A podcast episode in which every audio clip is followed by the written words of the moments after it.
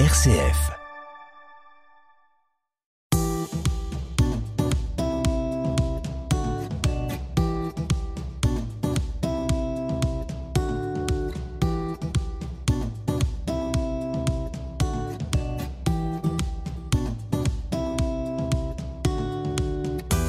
Comme une conversion, c'est l'histoire d'hommes et de femmes qui, un jour, ont basculé.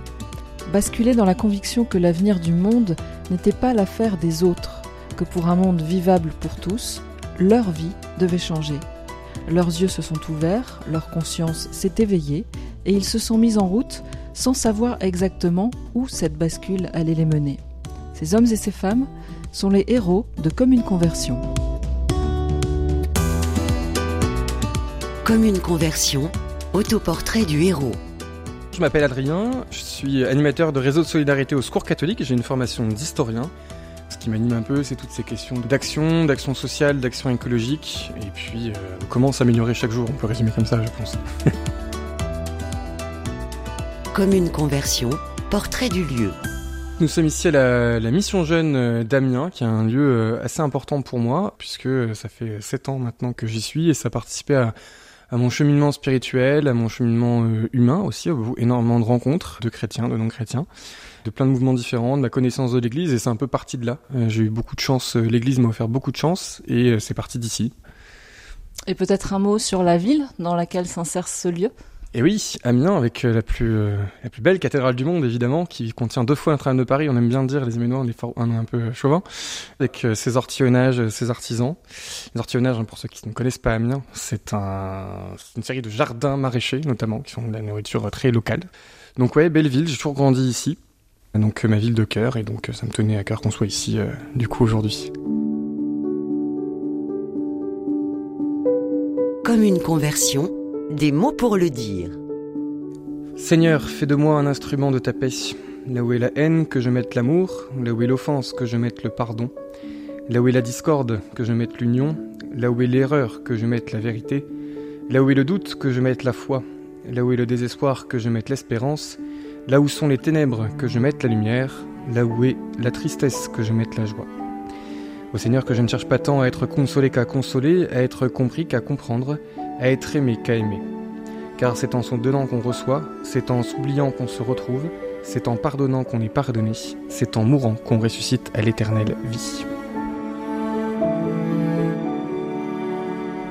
Alors certains auditeurs connaissent ce texte, d'autres le découvrent sans doute. Quel est-il? C'est une prière de François d'Assise, donc qui a plus de presque 800 ans maintenant. Et voilà, moi c'est un texte qui m'a énormément euh, touché, il résume tout en peu de mots et montre à quel point l'humain est capable de se surpasser. Et auditeurs qui nous écoutez, euh, si vous êtes euh, dans le désespoir, certains euh, peuvent y mettre l'espérance et peut-être vous-même que la joie peut succéder à la tristesse. C'est vraiment un texte qui est contre-intuitif. On a envie d'être consolé à la base. Dans les Actes des Apôtres, un des livres de la Bible, on dit il y a plus de joie à donner qu'à recevoir. Alors ça veut pas dire que il ne faut pas recevoir, au contraire, il faut s'aimer soi-même pour aimer les autres, mais voilà, qu'on peut aller plus loin que en utilisant notre esprit, notre raison.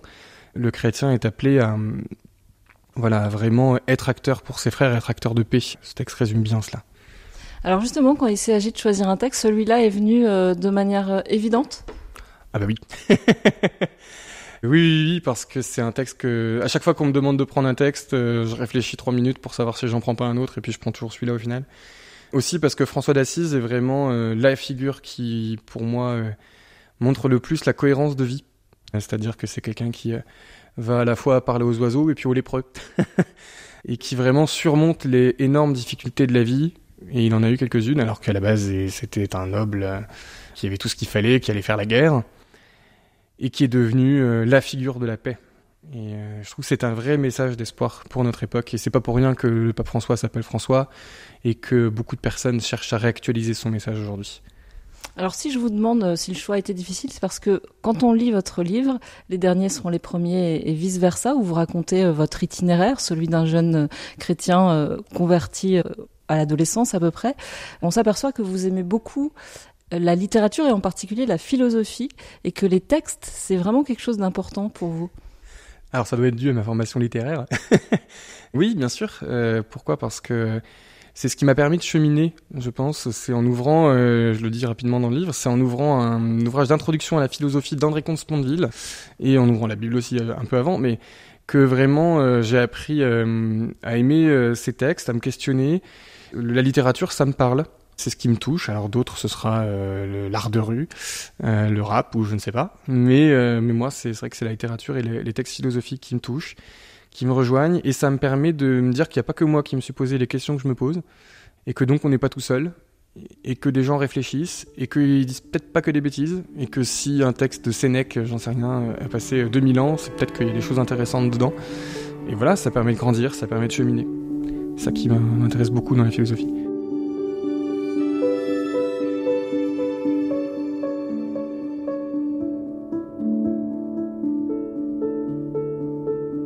Quand j'étais petit.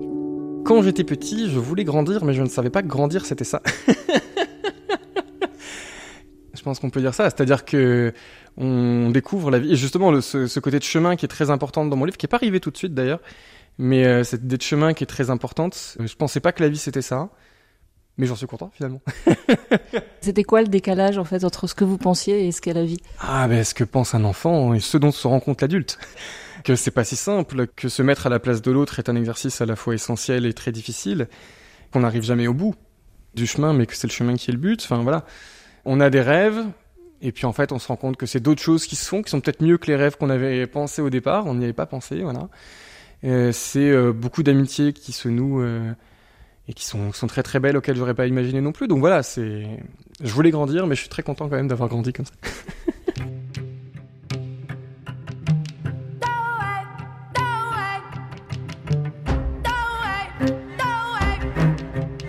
si on vous dit écologie Pensez le foyer Je le dis à une chronique sur deux, parce que j'ai la chance d'être chroniqueur pour RCF aussi. Et, euh, et oui, c'est penser le foyer, c'est remettre des relations, c'est euh, quelles qu'elles soient. C'est sauver les pandas, mais c'est pas que sauver les pandas. Et l'écologie, c'est un moteur, c'est une source d'espoir. C'est pas une écologie euh, punitive, c'est retrouver des liens, moins de bien, plus de liens. C'est pas juste une formule, retrouver ce qui fait que nous sommes humains. C'est retrouver notre lien à la terre, c'est retrouver euh, notre spiritualité, et c'est retrouver l'amour de soi-même, l'amour des autres. Voilà, c'est tout ça l'écologie.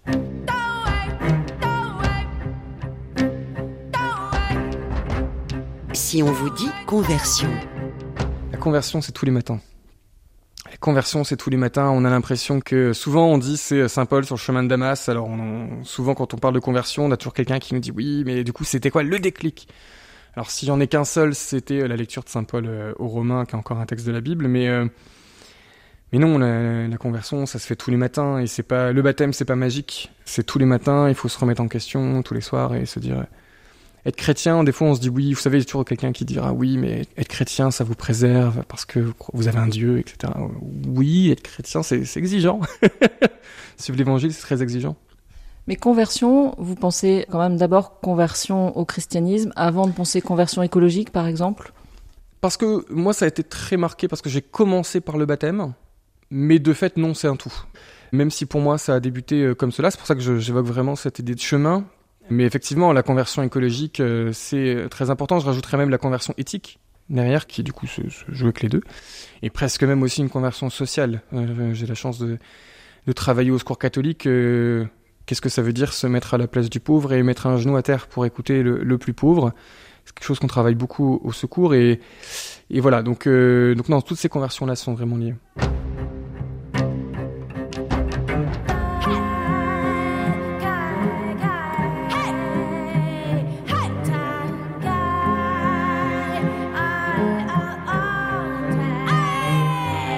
Si on vous dit commun.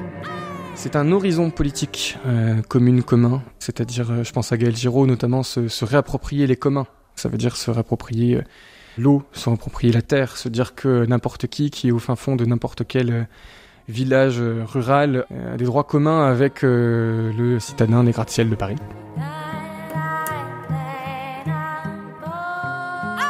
Une figure inspirante j'ai pensé à plusieurs François d'un coup. Euh, celle que vous voulez, François d'Assise, François euh, le Pape. Jean Jaurès aussi, il y en a quelques-unes. On va prendre François, le, pape François, parce que j'ai eu la chance de le rencontrer euh, deux fois. Enfin, le rencontrer, le, voir rapidement et de travailler notamment en Rome sur plusieurs textes. Inspirant parce que il nous dit de mettre le bazar dans l'église. Venant d'un pape, c'est quand même curieux. Et inspirant par sa cohérence. Voilà, le premier mot en tant que pape, c'était bonsoir. Priez pour moi. c'est cette humilité. Et quelqu'un qui fait ce qu'il dit, qui a du courage, qui tient face à l'adversité, et puis qui prend les pauvres à, plein bras, qui a vraiment le, combat social pour la dignité de chaque personne humaine et du plus pauvre au cœur de sa vie. Et il est, euh, moi je trouve, très très proche du Christ. Et, et voilà, non, c'est vraiment une figure très inspirante pour moi. Je rêve de... D'être quelqu'un d'inspirant. C'est peut-être pour ça qu'on écrit les livres. Ce dont je rêve, c'est que, cher auditeur, vous puissiez, chère auditrice, euh, peut-être vous, vous saisir de, mon livre et que euh, sur votre chemin à vous, euh, mon chemin vous aura peut-être permis de faire un pas sur le vôtre. si c'est le cas pour certains d'entre vous, j'ai tout gagné. C'est le bonheur. Parce que vous l'avez vécu dans l'autre sens? Oui, bah, la littérature m'a permis de me faire avancer. Euh, c'est peut-être aussi une des raisons pour lesquelles on écrit. Et ce que j'explique en introduction, c'est qu'une dame dans un salon du livre m'a dit, trois fois mon âge, m'a dit Monsieur, vous m'avez rendu espoir. Moi, j'étais là, genre, ah bon? Si vous le dites. Euh, j'ai pas forcément su le recevoir et, et je me suis dit, voilà, si j'ai pu rendre espoir à cette, cette humble dame, euh, peut-être que vous, euh, chers auditeurs, chères auditrices, j'aurais peut-être euh, rendu quelque chose et, et comme la littérature m'a donné, c'est peut-être une manière de redonner aussi. Mon pire cauchemar.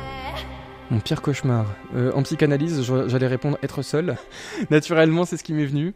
Euh, non, mon, pire cauchemar, c'est qu'on. Mais ça, ça, ça tient à l'écologie, hein, parce que l'écologie, c'est une pensée, vous l'avez dit, euh, commune, collective. Qu'on continue comme ça.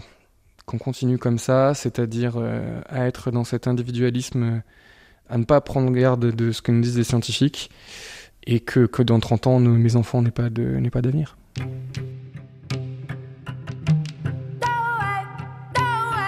Quand je serai vieux. Quand je serai vieux, j'espère avoir une belle famille, euh, dans tous les sens de belle famille.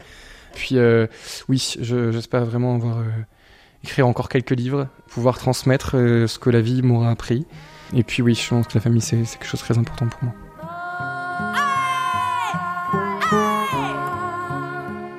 Pour l'instant, Adrien Londres n'est pas vieux.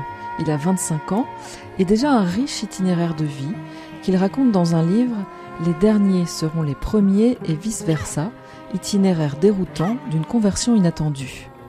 Baptisé à 20 ans en 2015, année de parution de l'encyclique Laudato Si, il se définit comme écologiste et nous explique ce que cela signifie pour lui. Ça veut pas forcément dire, euh, alors ça peut faire partie, mais ça veut pas forcément dire militer Europe Écologie Les Verts. Déjà parce qu'il y a plusieurs partis écologistes. Et parce qu'être écologiste, c'est pas simplement s'investir en politique. Euh, on le voit euh, encore là, les dernières élections, un taux d'abstention incroyable. C'est pas parce que vous allez mettre un vote ou pas mettre de vote du coup. Pour tous ceux qui nous écoutent, qui n'auraient pas mis un vote élevé dans l'urne, vous pouvez être écologiste sans cela. Ça veut dire rétablir des liens, tout simplement. Être militant, il y a quand même une dimension politique. Moi, je m'affirme militant, donc oui, il y a une dimension politique là-dedans mais dans le sens vie de la cité aussi, c'est-à-dire être dans l'associatif, c'est-à-dire euh, ce que je disais tout à l'heure, remettre un genou à terre pour euh, écouter euh, celui qui tombe. Et j'insiste vraiment, alors ça, contient énormément l'écologie environnementale, mais ce que j'essaye d'expliquer, c'est que l'écologie, c'est aussi un système plus général pour penser le foyer, donc, et que être écologiste, c'est aussi s'occuper des plus pauvres. Il y a une manière écologiste de gérer un EHPAD, c'est-à-dire on pas six minutes pour que madame qui a Alzheimer puisse se faire une... Déjà, faites vous-même une douche en 6 minutes. Voilà. Donc voilà. Et euh, oui, être écologiste, c'est c'est rétablir des liens, c'est penser à la vie de la cité et c'est aller vers l'autre aussi, fondamentalement. Et je pense aussi qu'être écologiste, c'est euh, essayer vraiment, pas comme un slogan, euh, d'être là pour tout le monde. On n'est pas, c'est peut-être mon côté chrétien, mais on n'est pas dans une opposition stérile de si vous n'êtes pas d'accord avec les méchants agriculteurs, les gentils écologistes. Voilà. Alors euh, heureusement, il y a peu de personnes qui disent ça, mais malheureusement, ça ressort un peu médiatiquement. Et euh, voilà, être écologiste, c'est aller euh, parler avec tout le monde, c'est s'enrichir de, ce que disent tout le monde et, que le paysan qui nous écoute puisse aussi, lui, se dire écologiste parce qu'il est en transition, parce qu'il essaye de faire mieux. Et aller dire à un agriculteur, un éleveur notamment, qui va gagner 300 euros par mois, que ce qu'il fait, c'est pas bien. Oui, il essaye de se nourrir déjà. Donc voilà, l'écologie, c'est véritablement pour moi être en dialogue vraiment et aussi et dernière chose c'est je le répète mais c'est être en chemin. Vous n'allez pas être parfait, on ne demande pas d'être parfait sinon on ne pourrait pas être écologiste. Alors justement pour vous le chemin il commence quand et comment la prise de conscience elle se fait euh, comment?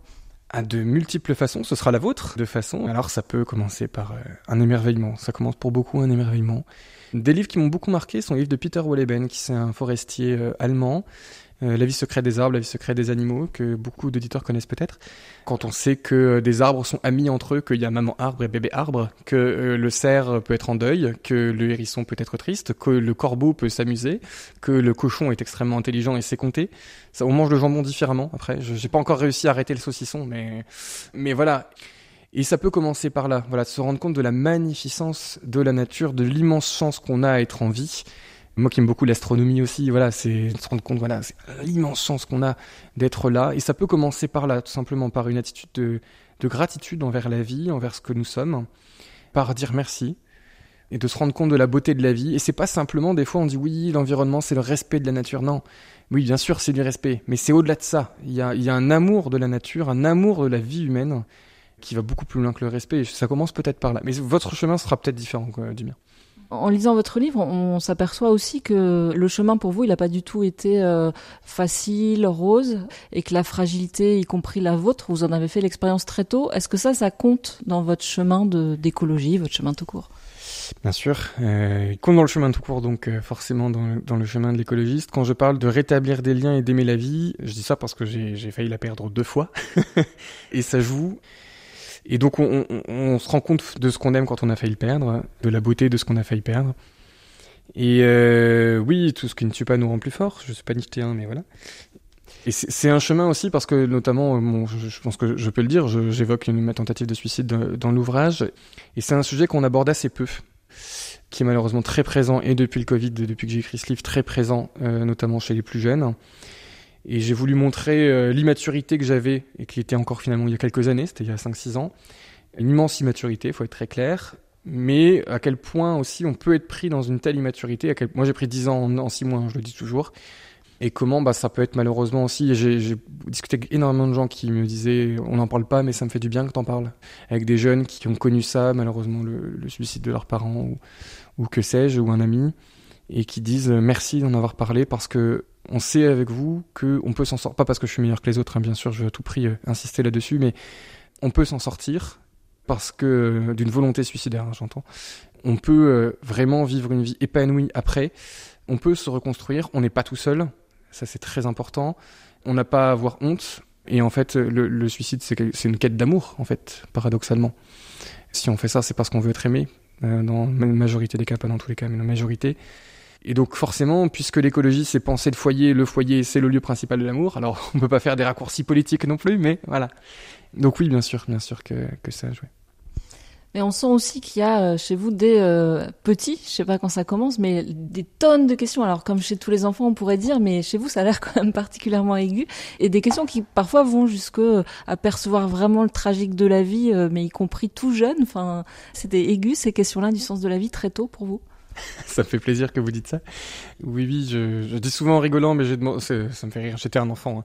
J'ai demandé la vie éternelle au Père Noël quand j'avais 7 ans, et quand j'étais au collège, j'ai eu peur de mourir. Ça pourrait paraître paradoxal, donc j'ai eu peur de mourir au collège.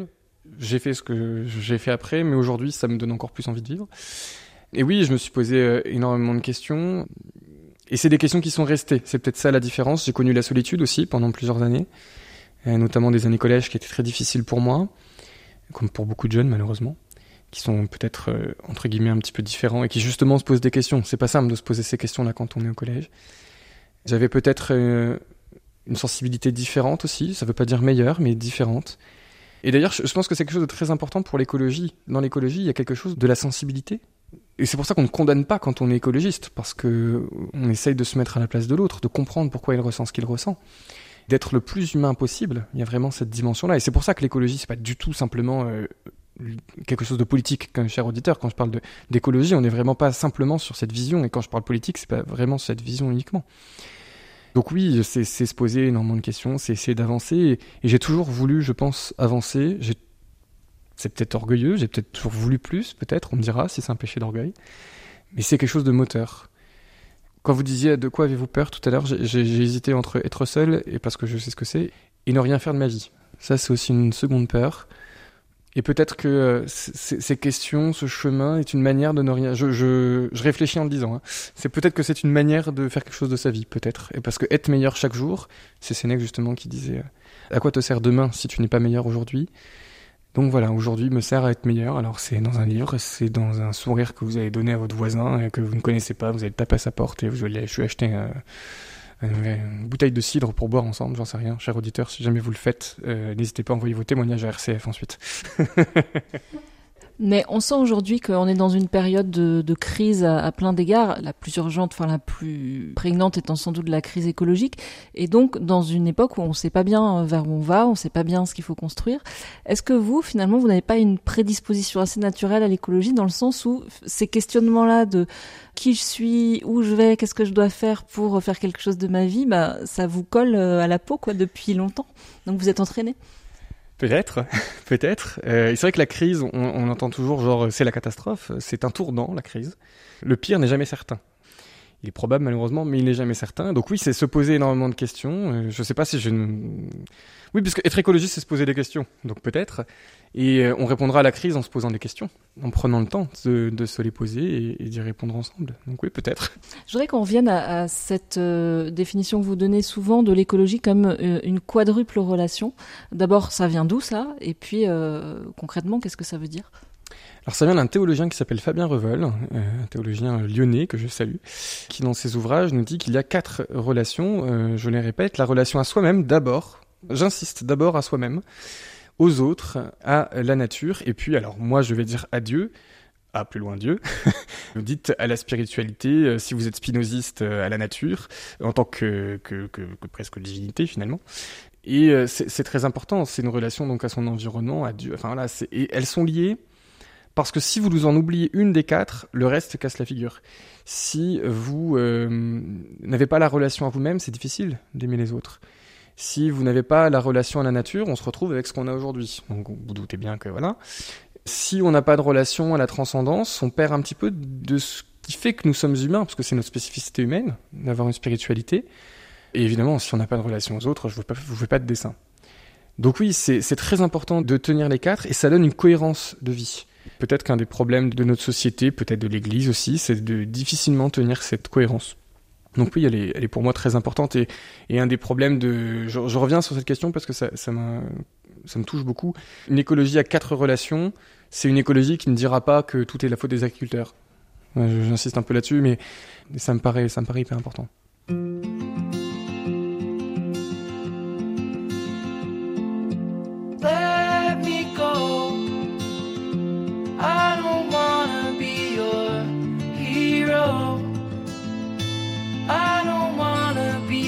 Big man.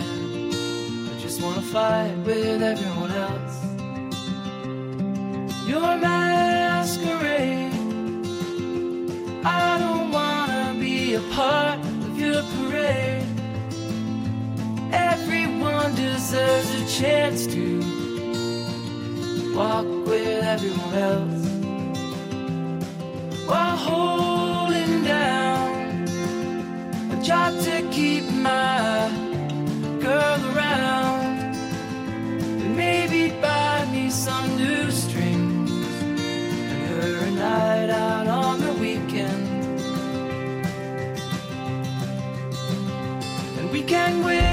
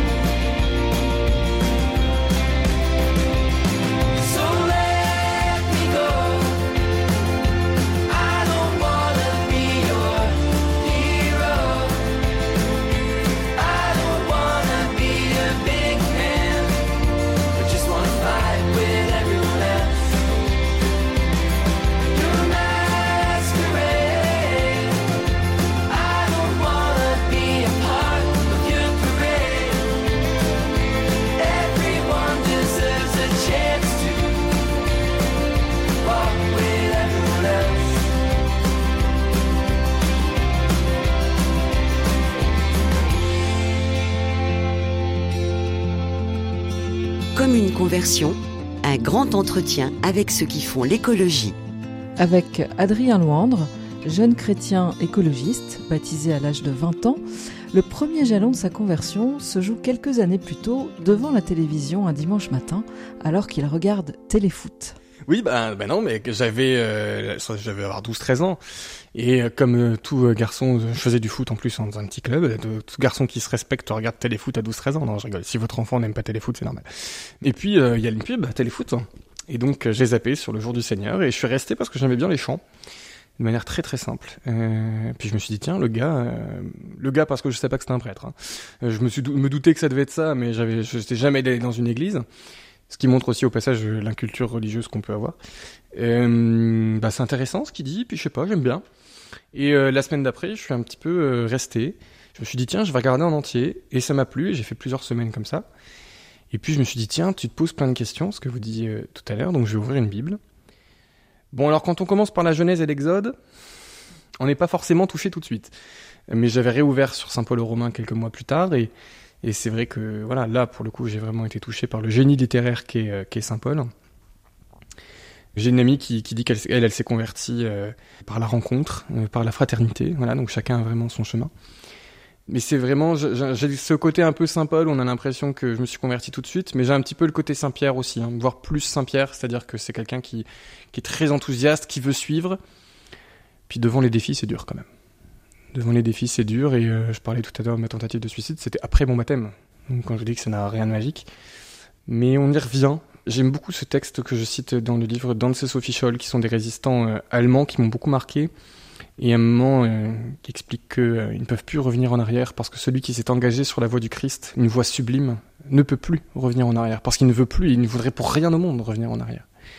Parce qu'il a découvert ce qu'était foncièrement l'évangile, profondément l'évangile, c'est-à-dire et on pourra en parler des heures, c'est-à-dire euh, Jésus qui va aller euh, donner des secrets à, la Samaritaine, euh, qui est la femme qui est la plus déjà alors déjà une femme dans la société juive, c'était pas génial à l'époque, mais alors laissez tomber une Samaritaine donc qui n'est pas reconnue par la communauté, qui en plus a eu six maris et qui en a probablement un septième hors mariage, et puis qui va puiser de l'eau à midi, ça veut dire qu'elle est détestée de la, elle est pas puiser de l'eau à midi en Israël. J'ai eu la chance d'aller en Terre Sainte, personne ne va puiser de l'eau à midi, et c'est à elle qui est la plus réprouvée, la plus euh, loin de la société, comme Saint François lépreux, que l'on va dire des choses, que l'on va dire des plus profondes vérités. Voilà, c'est ça, quoi. On peut pleurer pendant des heures euh, devant un texte, un texte pareil, parce que ça veut dire que ça vous rejoint, vous. Et vraiment, l'évangile, c'est, on ne peut se convertir qu'en lisant, qu'en faisant sien euh, les évangiles, qu'en les travaillant, et puis ensuite, évidemment, qu'en les vivant au quotidien, quoi. Dites, on peut pleurer, ça revient beaucoup. Pleurer, c'est important. Qu'est-ce qu'on disait sur la sensibilité déjà?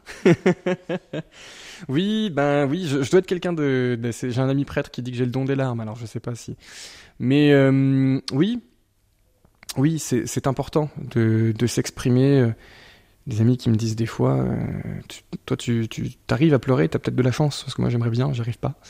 Ne pas avoir peur, c'est pas un signe de faiblesse, au contraire, c'est un signe d'humanité, de sensibilité, et je le redis, mais je pense qu'on a besoin de gens qui se connectent à leurs émotions, qui soient de plus en plus sensibles, sans tomber dans la sensiblerie, évidemment.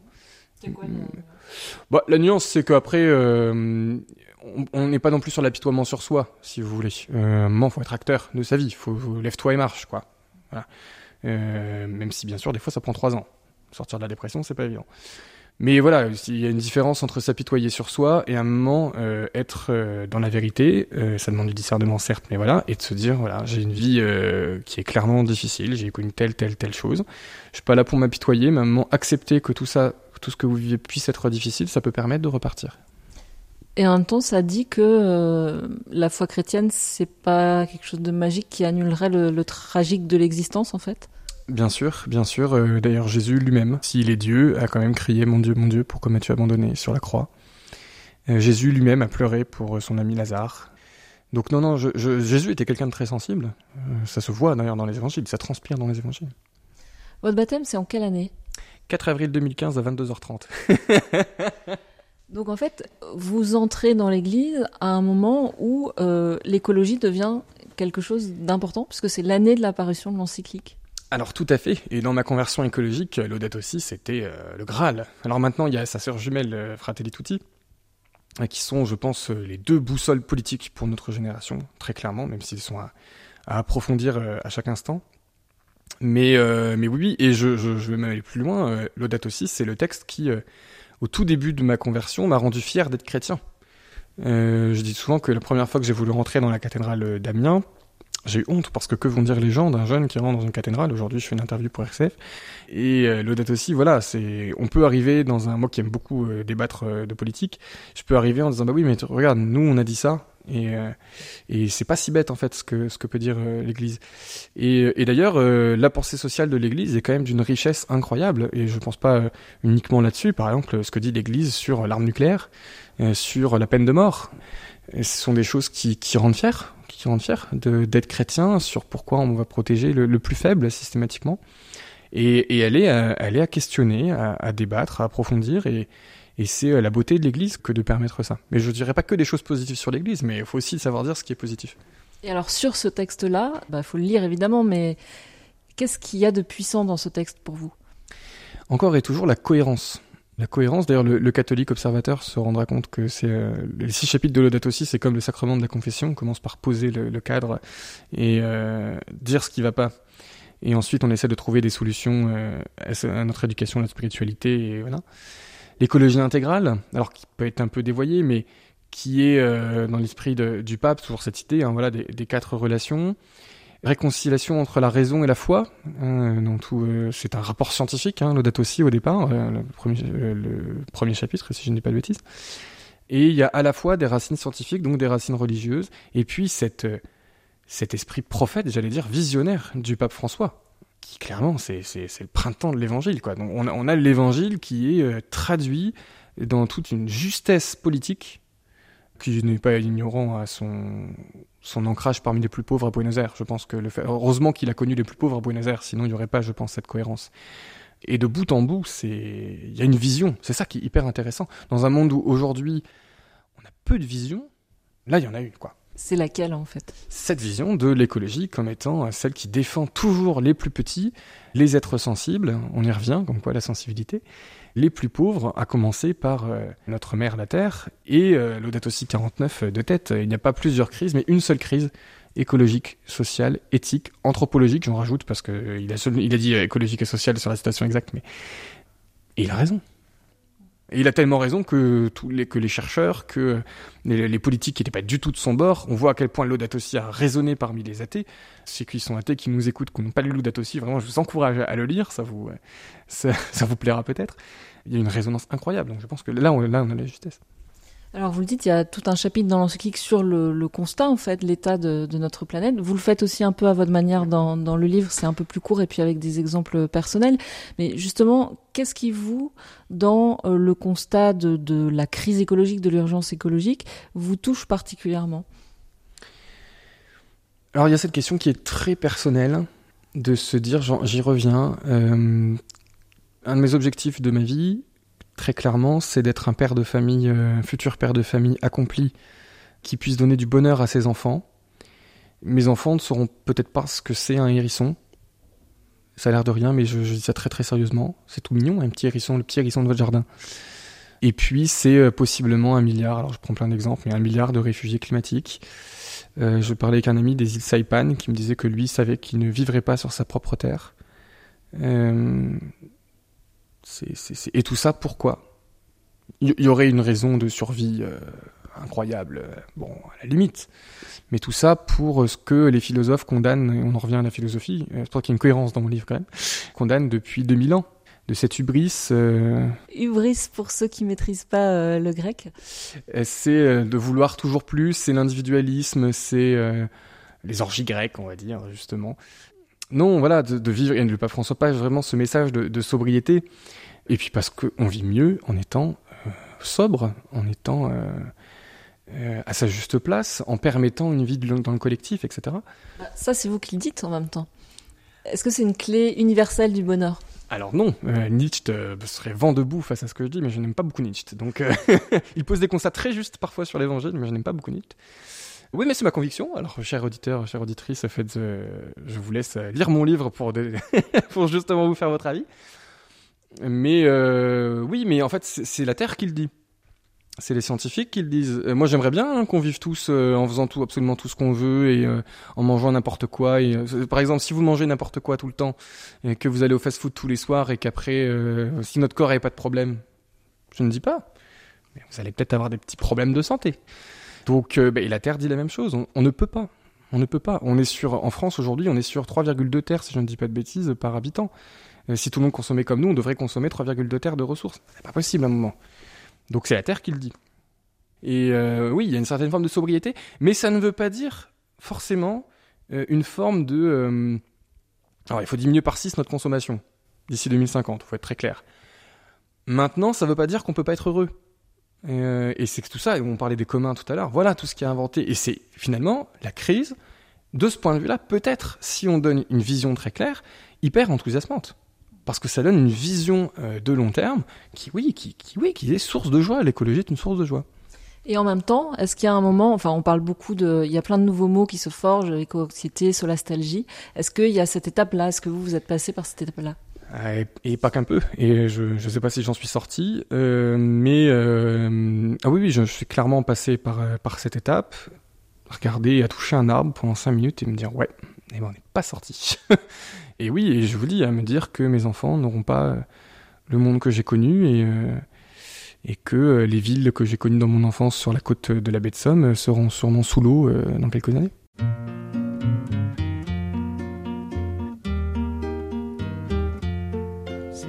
Qu'on dit c'est beau la vie comme dans les livres, on rêve de la vivre aussi comme c'est écrit c'est déjà bien assez compliqué de vivre. On écrit son petit chapitre et ça suffit. Si on insiste, on voit surgir entre les pages des sentiments qui poussent pas dans les romans. On n'est pas d'accord sur le choix des personnages. On n'est pour rien dans l'histoire finalement. Mais dans la vie, mais dans la vie en vrai comme je t'aime, je t'aimerai, que ce soit de loin ou de près. Ce que j'ai dit, le redirai, et pour de rire et pour de vrai. C'est vrai qu'on aime s'inventer comme au cinoche. On voit les plans bien découpés comme au ciné. Le scénario se déroule sans anicroche.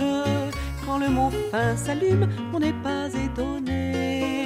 Mais on découvre en soulevant un coin de toile qu'on a raté la grande scène des amoureux. Qu'on sait pas se faire embrasser sur fond d'étoiles. Qu'on a sommeil et que le rôle est ennuyeux. Mais dans la vie, mais dans la vie en vrai, comme je t'aime, je t'aimerai, que ce soit de loin ou de près. Ce que j'ai dit, le redirai, et pour de rire et pour de vrai. C'est vrai qu'on pourrait même y croire comme dans le poste, sûr qu'on pourrait se regarder à la télé. On pourrait tout chanter sans craindre la riposte et saluer sans jamais risquer les sifflets. En éteignant, on se sent un peu mal à l'aise. Et si on pleure, ce n'est pas en trois couplets. Sans le playback, on oublie tout jusqu'aux falaises. On se retrouve avec son cœur au grand complet. Mais dans la vie, mais dans la vie en vrai, comme je t'aime, je t'aimerai,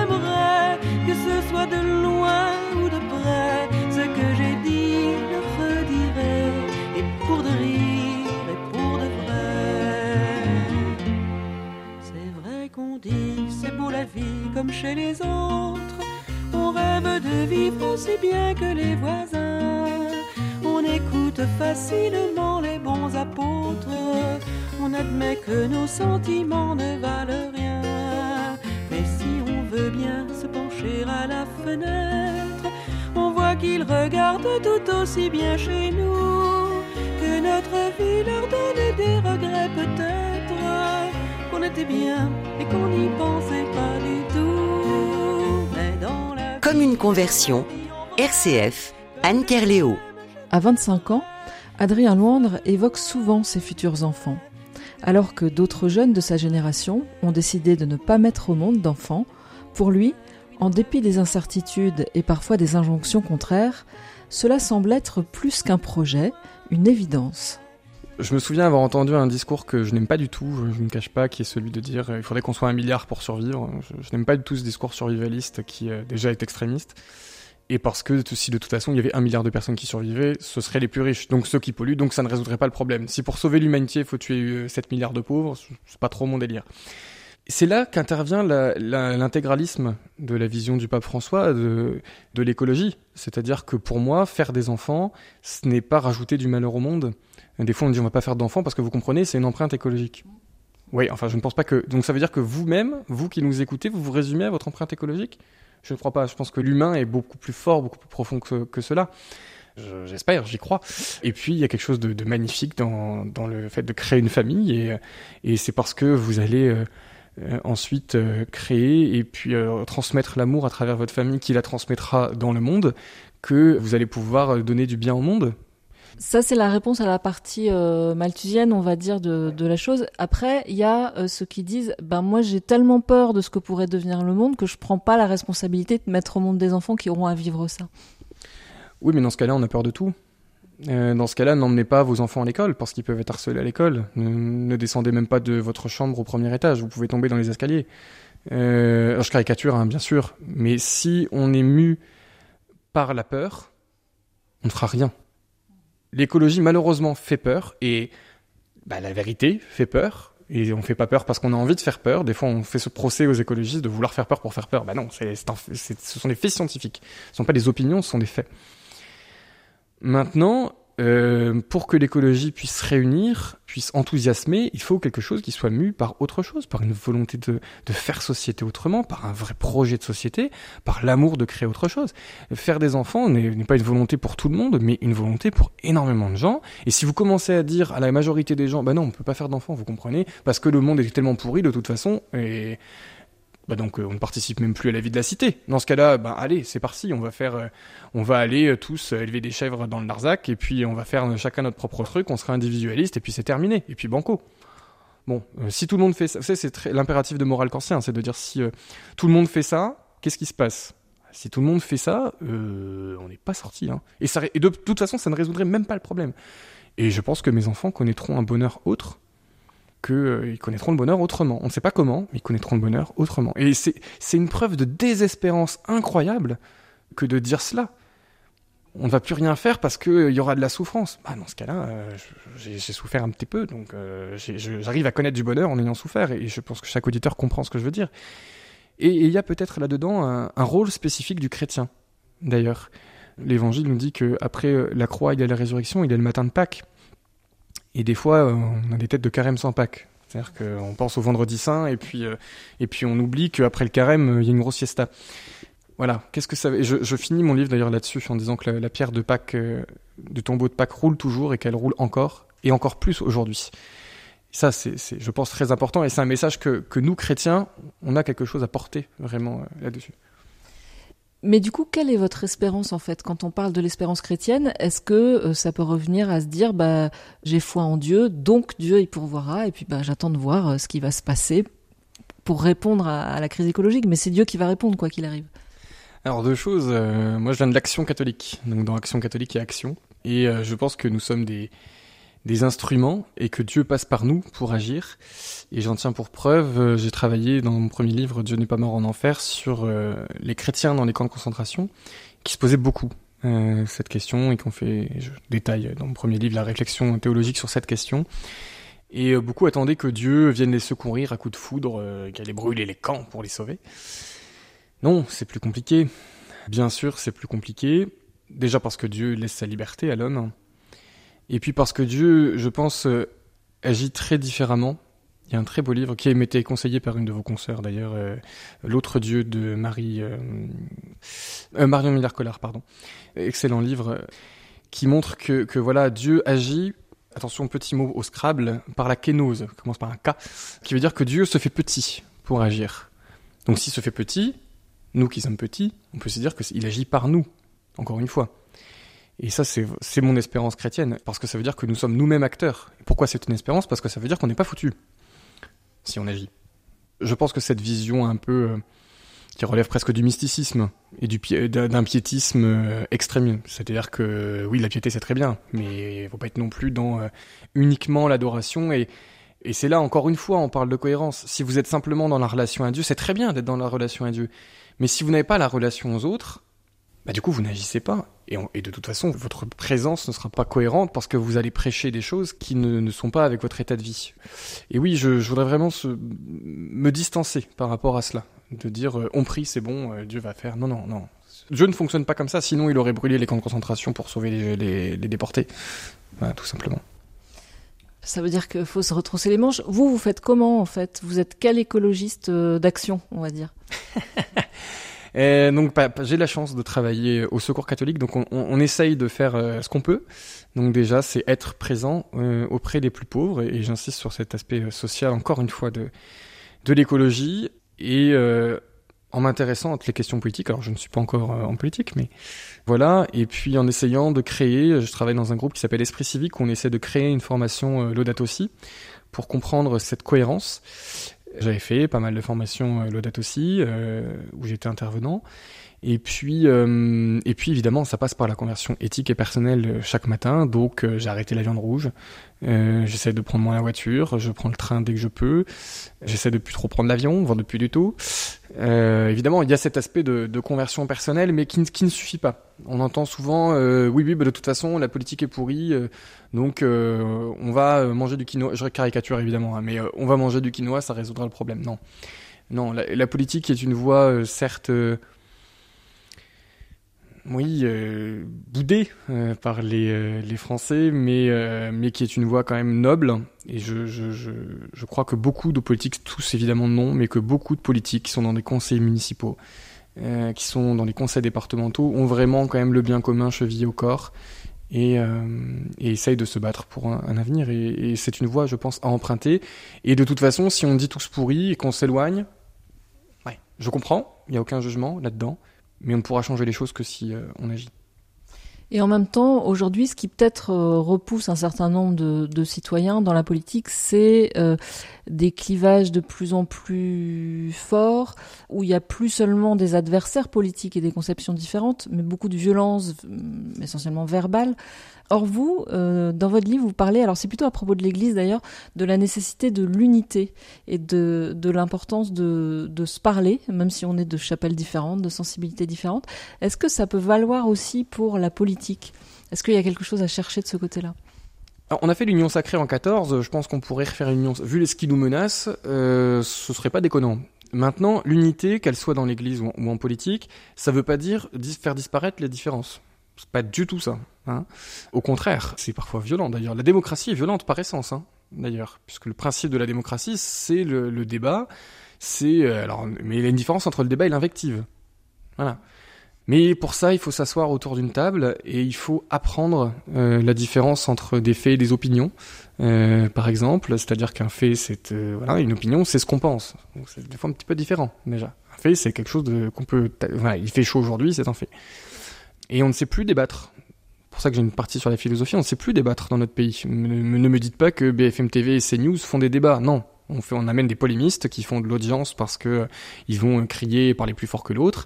Euh, ça fait le buzz sur Internet, ça reste trois jours, ça sert strictement rien si on prend un petit peu de recul, mais on appelle ça du débat. Non. Le débat, ça prend trois heures. Le débat, ça prend du temps. Et on peut pas demander à une mère seule qui a quatre enfants, qui est veuve, de, par exemple, de, euh, c'est ce que disait Robespierre, de gérer, euh, oui, je parle de Robespierre en même temps, de euh, faire de la politique le lendemain parce qu'elle va déjà nourrir ses enfants. Si vous savez pas quoi manger demain, c'est difficile de participer à la vie sociale. Donc, pourquoi je vous parle de ça? Ça a l'air non lié, mais ça l'est puisque tout est lié. Hein, chapitre 4 de dette aussi. Et donc ça passe par réapprendre véritablement cette culture du débat et l'Église devrait peut-être un petit peu plus euh, s'appréhender comme étant un lieu euh, assez chouette pour apprendre le débat, puisque des cathos de droite, des cathos de gauche, j'aime pas du tout ces expressions, mais euh, au moins on comprend malheureusement on comprend de quoi on parle, sont réunis pour parler d'une chose. On vient de tous milieux sociaux différents, de toutes pensées différentes, et donc grâce à cela on peut essayer d'aller parler à tout le monde au moins. Et on revient sur ce qu'on disait sur le mystère de l'incarnation, c'est-à-dire euh, être chrétien dans le monde, avec le monde, pour le monde, au milieu des mondes, mais avec une flamme un petit peu différente quand même à l'intérieur. Ça peut paraître euh, inaccessible, impossible. Est-ce que vous, vous avez eu l'occasion de faire cette expérience-là, que c'était possible de se parler, de débattre entre personnes de sensibilités très différentes, et pourquoi pas même de construire quelque chose ensemble? Euh, oui, je l'ai vécu à Rome. Je l'ai vécu à Rome euh, dans deux euh, espaces où on était au Vatican, où on avait des gens donc de, de, tout pays différents. Il va y avoir 100, au moins 150 pays différents, 100 pays différents, et, et on avait vraiment réussi à débattre. Et je peux vous dire que des fois c'était un petit peu chaud, mais même si c'était chaud, on arrivait à construire ensemble et à dire ah oui, alors toi toi tu penses ah oui bah d'accord. Donc moi par contre je pense ça. Donc typiquement sur euh, c'était sur euh, le célibat non voulu euh, dans l'église. Donc des, gens de l'église africaine qui nous disaient mais nous on ne sait pas ce que vous voulez dire vous les européens. Nous aussi ah oui ok ben on va vous laisser le mettre et puis nous on va mettre un truc que nous on comprenait pas. C'était un rapport avec avec les évangéliques notamment et une analyse très africaine des évangéliques que nous on comprenait pas trop et nous dire bah oui ben nous on va vous laisser mettre ça puis nous on met ça voilà. Mais parce qu'on s'est vraiment entendu sinon on se serait mis sur la tronche parce qu'on avait des visions euh, complètement opposées. Bon là c'est des c'est des sujets pas polémiques du tout mais ça peut marcher aussi sur des sujets euh, polémiques si vraiment on s'écoute. Et puis euh, oui avec une frange de l'église qui est pas forcément la mienne on a eu des débats et même une une polémique il y a deux ans et demi de, de cela. Et, et, et je le dis parce que on a eu des, des discussions très belles très belle avec certaines personnes euh, qui étaient euh, dans cette polémique euh, à la base, mais qui m'ont plutôt tapé dessus, mais qui après étaient capables de, en tant en chrétien, de se dire ah bah oui, mais en fait c'est peut-être plus complexe que ça. Il y a des choses que j'avais pas vues. Et, et là-dessus, sur toutes ces questions, bon là c'est pas d'un point de vue politique, c'est d'un point de vue individuel, mais la force du pardon, encore une fois, qui est quand même au cœur du christianisme. Hein, et, le pardon, ça fait des choses. L'humilité, ça fait énormément de choses. Et encore une fois, on en revient à cette posture du Christ qui est vraiment euh, au milieu du monde et qui, bref, le Christ, c'est tout, tout, compris, le Christ. Si, si, vous voulez la scientifique moelle, vous avez dans les évangiles, vous avez tout. Si on continue à parler d'unité, peut-être plus sur un versant un peu plus politique, vous parlez dans le livre aussi du Conseil national de la résistance et on sent beaucoup d'admiration et d'inspiration venir pour vous de ce côté-là.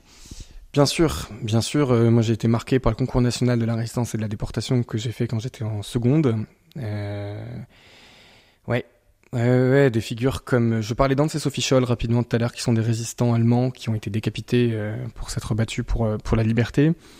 Et le Conseil national de la résistance s'est dit voilà, on a un objectif qui n'était pas du tout de chasser le nazisme au passage, qui était de reconstruire une nouvelle France. Et ça passait par chasser le nazisme, mais leur objectif c'était la Sécu. Voilà, bah, pas que, hein, mais notamment. Et, euh, et ce serait bien si on pouvait faire ça un peu aujourd'hui, de se dire bon, notre objectif c'est d'avoir un monde vivable pour nos enfants. On n'est pas d'accord sur tout, ça va pas être évident, ça va demander un processus démocratique. C'est pour ça que le CNR est un très bel exemple. Il va y avoir des moments chauds, mais ensemble, on peut y arriver. Si on est chacun dans notre chapelle à commencer à faire des magouilles politiques, et vous l'avez dit, extrêmement violentes, euh, et moi le premier, je suis un petit peu dégoûté par la violence de la politique, peut-être pour ça que je passe par la littérature d'ailleurs. Oui, c'est sûr que ça va être compliqué. Si on arrive à se dire, bon, on a des différences, mais on a aussi ça, ça, ça, ça, ça qui nous rassemble, peut-être qu'on pourra commencer à avancer. Commencer par identifier ce qui nous rassemble. C'est ça. Et ce qui est plus important, est-ce qu'aujourd'hui, le plus important, c'est euh, de donner un avenir à nos enfants, ou c'est euh, se battre sur, complètement au hasard, le port du voile? On s'en fiche complètement. Je, comprends ceux qui éventuellement ont peut-être avoir un intérêt, mais prenons un petit peu de hauteur. Est-ce que dans 15 ans, le fait de savoir que quelqu'un porte ou non le voile, je m'en fous, mais d'une force. C'est pas ça qui va donner un avenir à mes enfants. Les polémiques stériles les unes après les autres parce que ça fait de l'audience, ça, ça... Écoutez les gars, euh, on arrête, stop. Euh, moi, ce que je veux, c'est donner un avenir à mes enfants et accessoirement en avoir un moi-même parce que nous-mêmes on connaîtra j'aurai jamais que à peu près 50 ans quand ça va vraiment commencer à être dans des situations catastrophiques euh, au-delà de à peu près autour de 2040 donc euh, donc on le connaîtra nous-mêmes. Voilà. Donc à un moment euh, on y va et puis ça veut dire quoi? Ça veut dire que dans votre quartier euh, là votre voisin il est peut-être pas ouf mais lui aussi à mon avis il veut donner un avenir à ses enfants euh, et puis qu'est-ce que ça veut dire dans mon quartier? Qu'est-ce que ça veut dire dans ma communauté de communes? Et puis euh, et puis on monte, on monte, on monte. Et puis ensuite qu'est-ce que ça veut dire à l'Europe?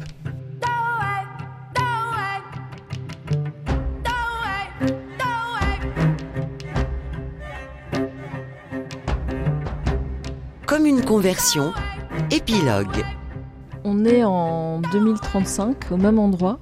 Vous vivez plus à Amiens, mais vous êtes revenu en, visite ici à, la Mission Jeune. À quoi ressemble votre vie? À quoi ressemble le monde en 2035 Très égoïstement, j'espère avoir une famille euh, et quelques petits bouts de choux qui auront peut-être été baptisés adultes. D'ailleurs, c'est une bonne question, je ne sais pas encore.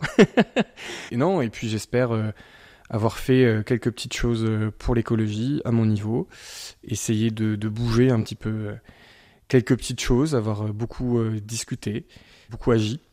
Et puis le monde, alors il y a ce qui peut être réaliste euh, à la vue de demain, et puis ce qu'on peut essayer de construire. Et ce qu'on peut essayer de construire, c'est euh, un nouveau récit. C'est, euh, alors ça a l'air de rien, mais l'eau sera un commun dans la Constitution, et plus personne ne pourra mourir de soif. Il n'y aura plus de sans-abri parce qu'on se sera rendu compte qu'un sans-abri dehors, bah, il coûte plus cher à la société que si jamais on s'en occupait vraiment.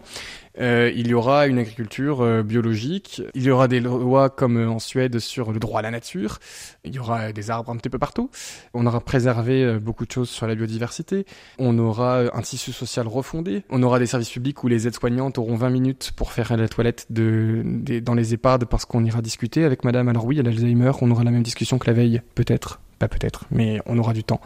On se sera donné les moyens, on aura taxé les transactions financières, on aura euh, lutté contre la fraude fiscale plutôt que de lutter euh, contre euh, les pauvres. On aura fait pas mal de réformes comme ça, et, elles sont possibles. On commence déjà à avoir un petit infléchissement. il y aura de la solidarité, de la convivialité. On n'aura plus 5 millions de personnes en état de mort sociale en France. Voilà, ces choses-là. Il y a des belles choses quand même.